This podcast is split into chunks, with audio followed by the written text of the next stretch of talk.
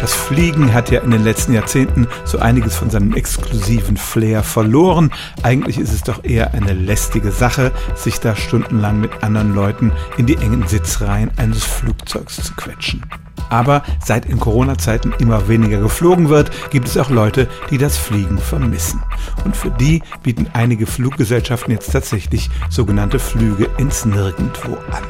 Die starten von einem Flughafen, drehen dann einige Runden in der Luft, mehrere Stunden lang und landen dann da, wo sie auch abgehoben haben. Die australische Fluggesellschaft Qantas zum Beispiel hat so einen Flug angeboten und innerhalb von 10 Minuten war der ausverkauft.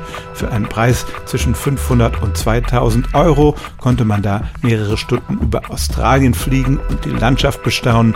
Natürlich gibt es auf diesen Flügen dann auch ein besseres Unterhaltungsprogramm und vor allem besseres Essen, als wir es von den Billigfliegern gewohnt sind. In Deutschland habe ich so ein Angebot noch nicht gesehen, aber in anderen Ländern gibt es tatsächlich die Flüge ins Nirgendwo für Menschen, die endlich mal wieder in einem Flugzeug sitzen wollen.